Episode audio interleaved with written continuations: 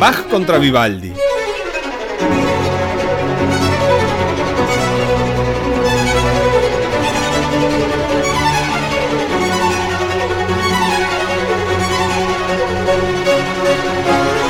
Verdi.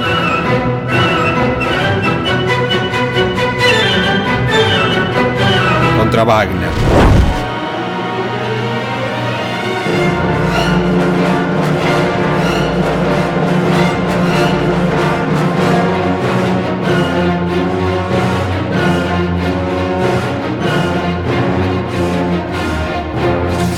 Violín contra el violonchelo.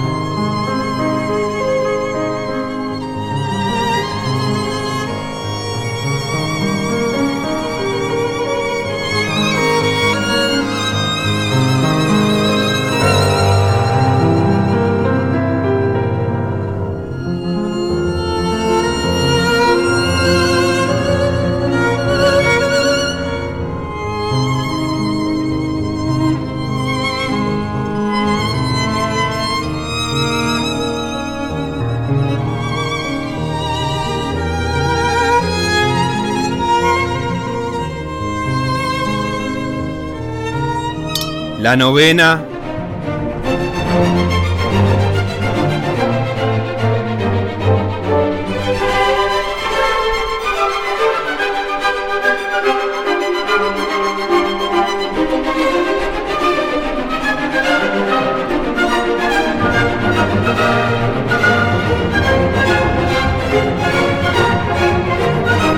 Contra la novena de Mahler.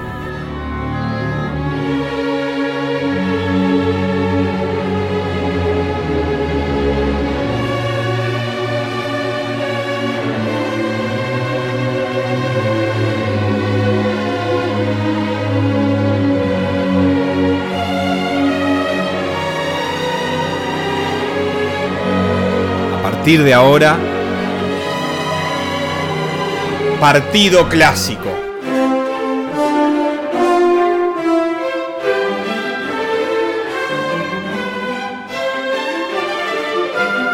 Sesenta minutos de la música más hermosa del mundo.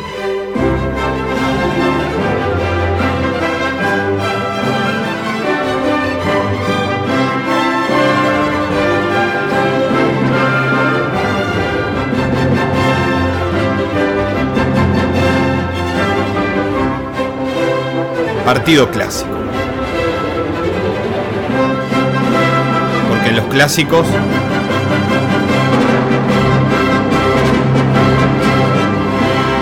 sí hay favoritos.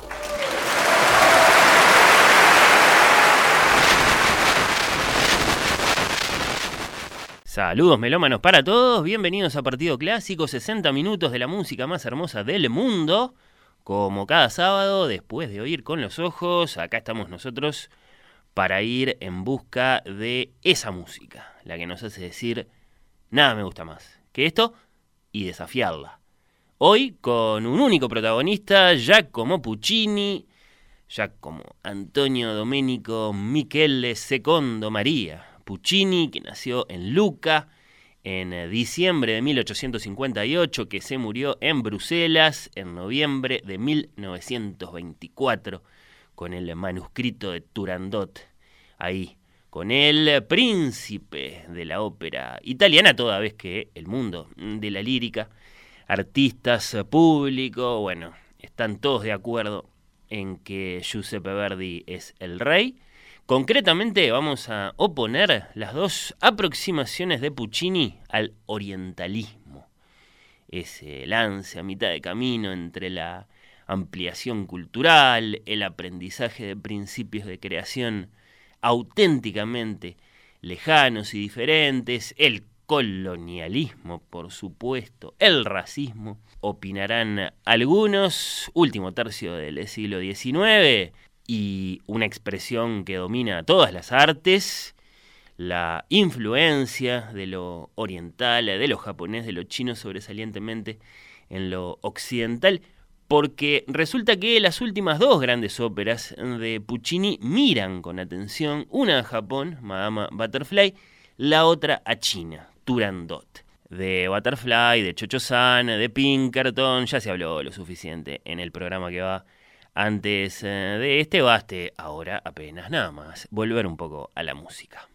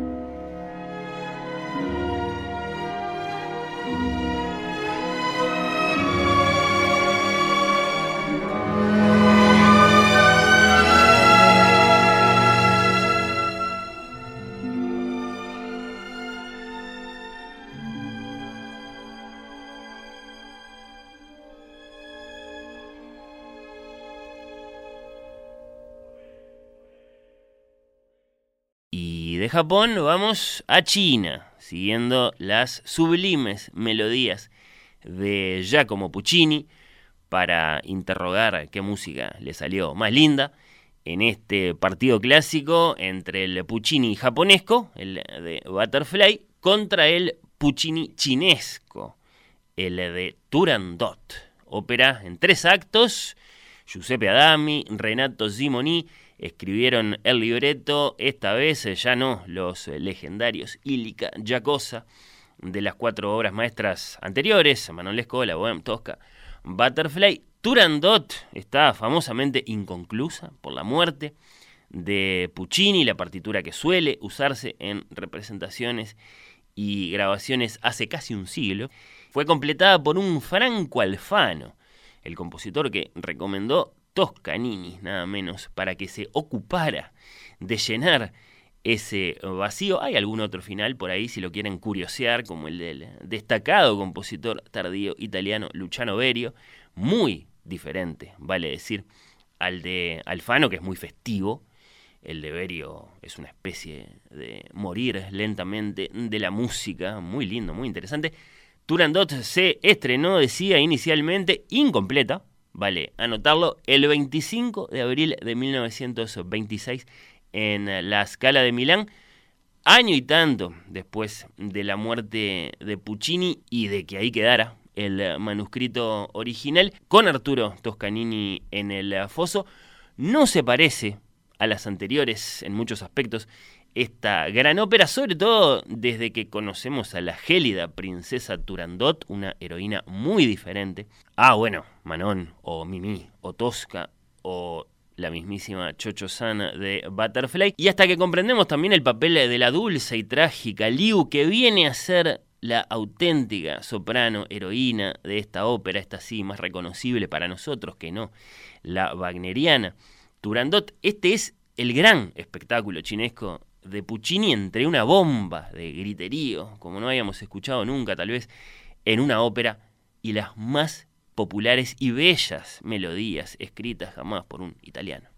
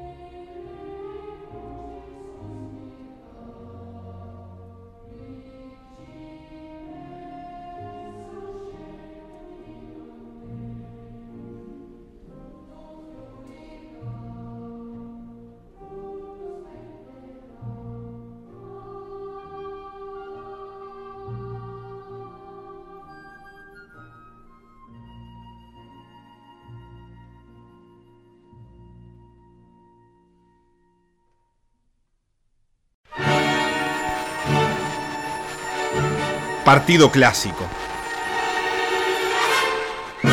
Que sea una fiesta.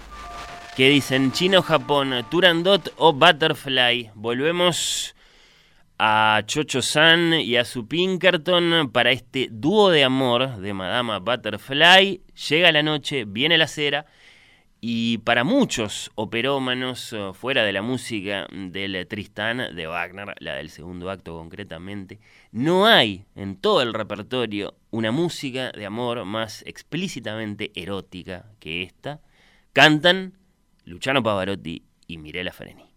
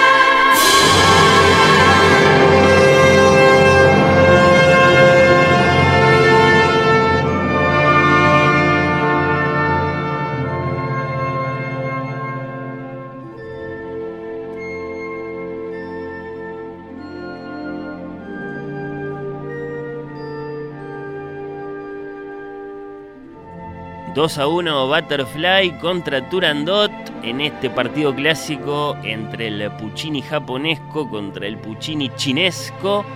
Pero si Turandot va perdiendo, salta desde el banco un invencible. Desde los instantes finales de la ópera, sencillamente el momento más popular en la historia del canto lírico. ¿Se podrá decir eso? Yo creo que sí, ¿eh? La victoria del amor sobre el odio cuando la guardia de la princesa Turandot vigila que nadie duerma en Pekín y que todos estén activos tratando de averiguar para su principesa el nombre de Calaf, el príncipe que por supuesto los acompaña y también canta, él mismo, que nadie debe dormir. Es innegable, sí, que Nessun Dorma es quizá la más famosa de las áreas de tenor de toda la ópera. Pertenece al acto de cierre de Turandot. Ha sido popularizada por casi todas las grandes voces líricas del eh, siglo XX y es el definitivo 2 a 2 en este partido clásico para esta amada música que existe desde 1924 y que está situada en la China milenaria. Canta Jonas Kaufmann.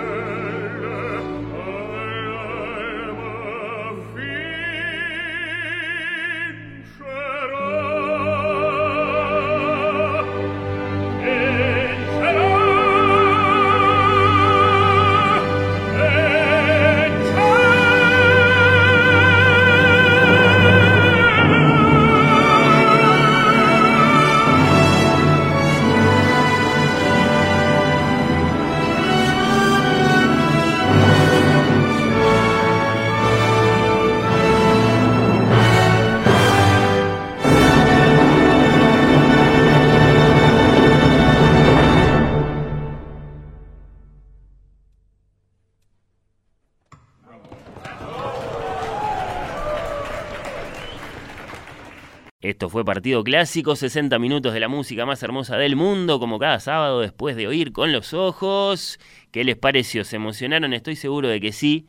Muchas bellas melodías hoy, de esas que suben, de esas bien punzantes, de esas inconfundiblemente puccinianas entre el Puccini japonesco hoy de Butterfly contra el Puccini chinesco de Turandot. Como siempre les digo sobre el final, por favor, no duden en dejar sus comentarios a través del 091 52 a través de las redes sociales firmadas por nuestros vecinos de Oír con los Ojos. Agradezco muchísimo siempre vuestros aportes, vuestros reclamos, vuestras ideas para futuros partidos clásicos. ¿Por qué no? Les mando un gran abrazo y nos encontramos el sábado que viene, a la una. Esto fue Partido Clásico. 60 minutos de la música más hermosa del mundo. Partido Clásico. El partido aparte de oír con los ojos.